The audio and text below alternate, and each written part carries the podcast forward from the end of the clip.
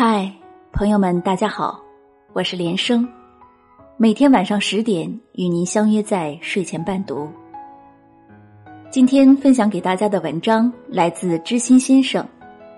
婚姻好不好，看两个人吃饭就知道。浪漫就是浪费时间，慢慢吃饭。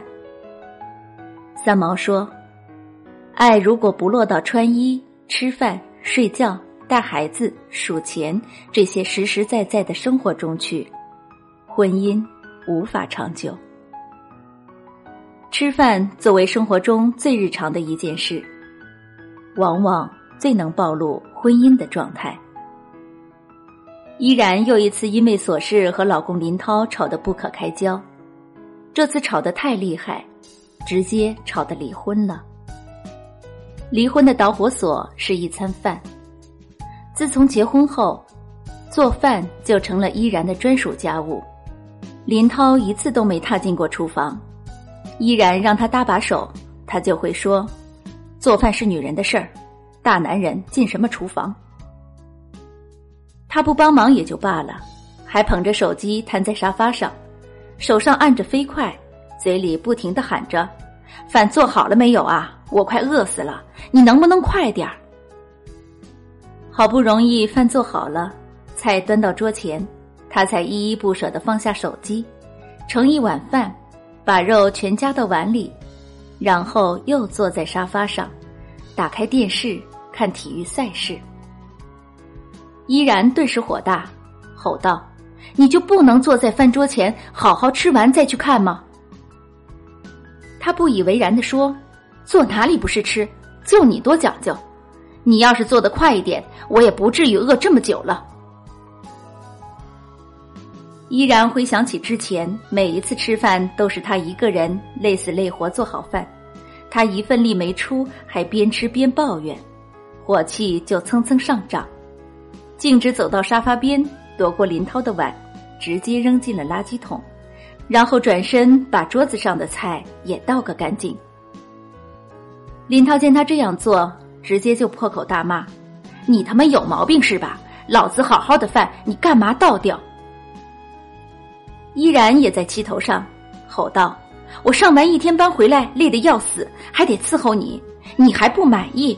老子不干了，这日子没法过了！”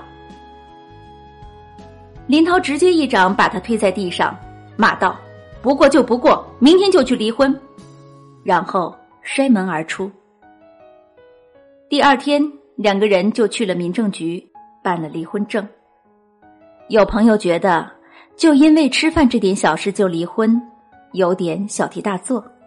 可依然却说，结婚后他不进厨房也就罢了，连个饭都不愿意跟我好好吃，哪怕坐在饭桌前也是飞快吃完，碗一扔，我跟他说话，他也爱答不理的，我真的受够了。张小娴说：“爱情从餐桌上开始，也从餐桌上消逝。当两个人连好好坐在一起吃餐饭都做不到时，婚姻往往已处在悬崖边，摇摇欲坠。稍不小心，就分崩离析。婚姻中最动人的画面是一家人坐在饭桌前，笑着吃完每一餐饭。”前段时间，因为姐姐的孩子满月，去了一趟深圳。琛子得知后，邀请我一定要去他家吃一餐饭。琛子是大学时睡在我上铺的哥们儿，大学毕业后就留在了深圳，打拼几年后娶了媳妇儿，定居在深圳了。盛情难却，我便带着水果去了他家。刚按门铃，就有人来开门了，接着。就是一个结实的拥抱。由于到的比较晚，饭菜都已经摆上桌了，于是，一到我就直接被推到餐桌前了。琛子的爸妈、媳妇都在，我有点拘束。不过，在他们的热情之下，我的拘束感迅速烟消云散。饭桌上，琛子熟练又自然的给媳妇包着虾。帮着他剔除鱼上面的辣椒和蒜末，叔叔也时不时给阿姨夹菜，而我这个客人，自然也是备受宠爱。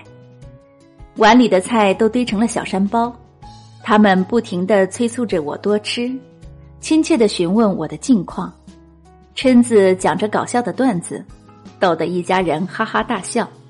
一餐饭吃的大家满脸笑容。吃完饭后，我待了会儿就得离开了。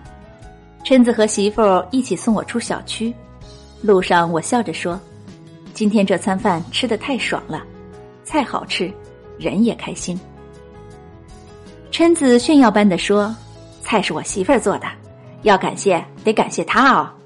既然吃的开心，以后来深圳就来我家管饱。”他媳妇儿也笑着连连点头。看着他俩，我突然想到琛子结婚时的宣誓：从今往后，我会陪你过好每一天，吃好每餐饭。据说誓词是他媳妇写的，当时觉得很平凡，如今才懂其中滋味。吃饭很容易，可是吃好一日三餐不容易。吃好代表心情愉悦，没有什么比一家人整齐的坐在饭桌前有说有笑的吃饭更愉悦了。婚姻好不好，看两个人吃饭的状态就能知道了。有说有笑的吃着每餐饭的夫妻，感情总是要格外好一些。他知道你不吃辣，你懂他不喜香菜，能吃到一起，愿意一起吃饭的夫妻。往往都懂得生活的真理，把饭吃好，才能把日子过好。那些在餐桌上或沉默不言，或诸多挑剔，甚至连饭都不愿意一起吃的人，不懂得把握时间好好交流，还怎么能好好相处呢？现代社会，夫妻白天忙于工作，晚上又是做饭、洗澡、带娃。能好好交心的时间，也就吃饭和睡前了。如果这两个时间段都不愿交流，那就真的没时间说话了。时间长了，再好的感情都会逐渐冷却。婚姻生活中，看一对夫妻好不好，很多时候是看他们的日常生活状态。夫妻情谊，很多时候都是体现在吃饭、睡觉。这样的小事中，最好的婚姻是有你陪我立黄昏，有你问我粥可温。愿意好好吃饭的夫妻，才能过好每一天，才能相爱到百年。今天的文章就给大家分享到这里。如果您喜欢我们的文章，喜欢我的声音，欢迎在文末给我们留言点赞。想听到我更多的作品，请关注我的微信公众号“静言者说”。祝您晚安，好梦。